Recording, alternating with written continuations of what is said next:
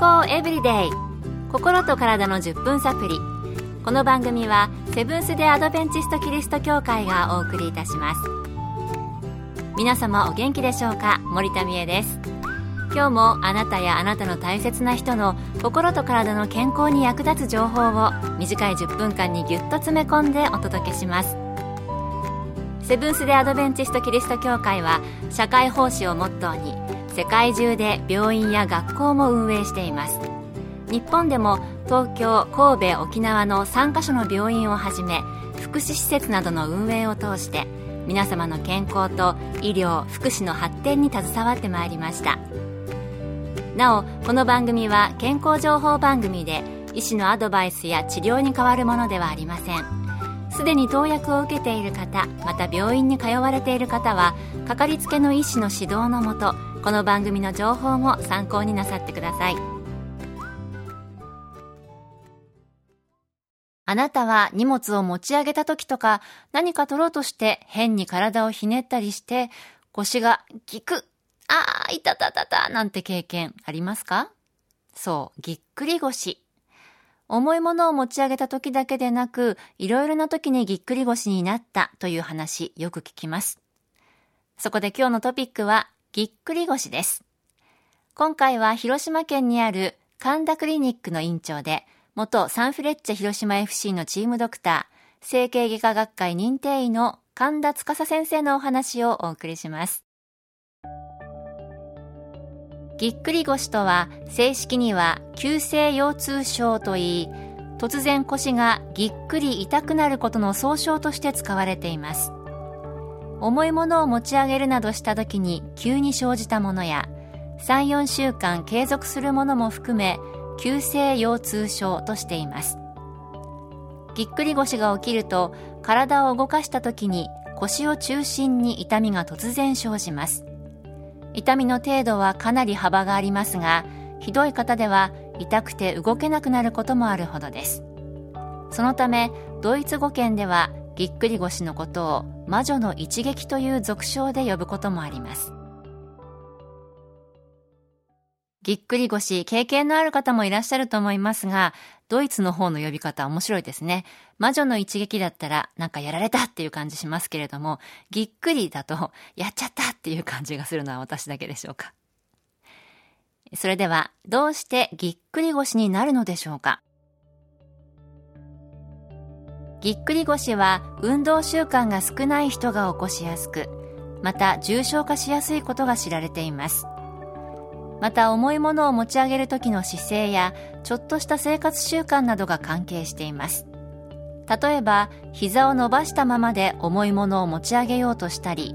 中腰で床から立ち上がるなど腰に必要以上の負荷がかかってしまうとぎっくり腰を起こしやすくなると言われています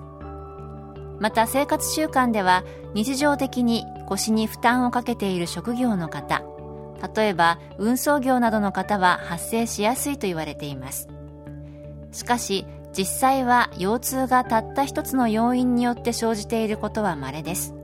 多くの場合複数の要因が関係しており複雑に絡み合って起きている場合は原因の特定が困難になります。運動の習慣が少ない人がぎっくり腰を起こしやすく重症化しやすいんですね。多くの場合は一つの要因ではなく、いくつかの要因が関係していて、一概にこれが原因だと言えないケースもあるということでした。健康エブリデイ。心と体の10分サプリ。この番組はセブンス・デ・アドベンチスト・キリスト教会がお送りしています。今日はぎっくり腰について広島県にある神田クリニックの院長、元サンフレッチェ広島 FC のチームドクターで、整形外科学会認定医の神田司先生のお話をお送りしています。では次は治療法についてお聞きしました。ぎっくり腰は痛みに応じ無理のない生活をしていれば自然に良くなることが多いとされています。したがって治療は痛みに応じた安静と鎮痛剤による痛みの緩和が基本となります。以前は絶対安静など対処は過度な安静が主流でしたが現在では患部の安静を図りコルセットを装着し痛みが出ない範囲で生活していただきます。原因の一つとしては椎間板ヘルニアやその予備軍である場合が考えられます。痛みに応じて体を少しずつ動かし腰を楽な姿勢にして生活していきましょう。もちろん痛みが強く起き上がれない場合には寝ていただいた方が良いでしょう。絶対安静というよりコルセットをつけて痛みが出ない範囲で動いた方がいいんですね。それではぎっくり腰の予防法は何かあるのでしょうか？腰痛のほとんどは23週間で良くなりますが実は再発率が高く1年以内では 30%10 年以内なら80%にもなりそして約5%が慢性化すると言われています。その多くが生活習慣に問題があるとされておりますので膝を伸ばしたままで重いものを持ち上げようとしたり中腰で床から立ち上がるなどの腰に負担がかかる動作を避けましょう。腰痛のある方でも実施できる体操を行ったり体幹筋力を鍛えてください。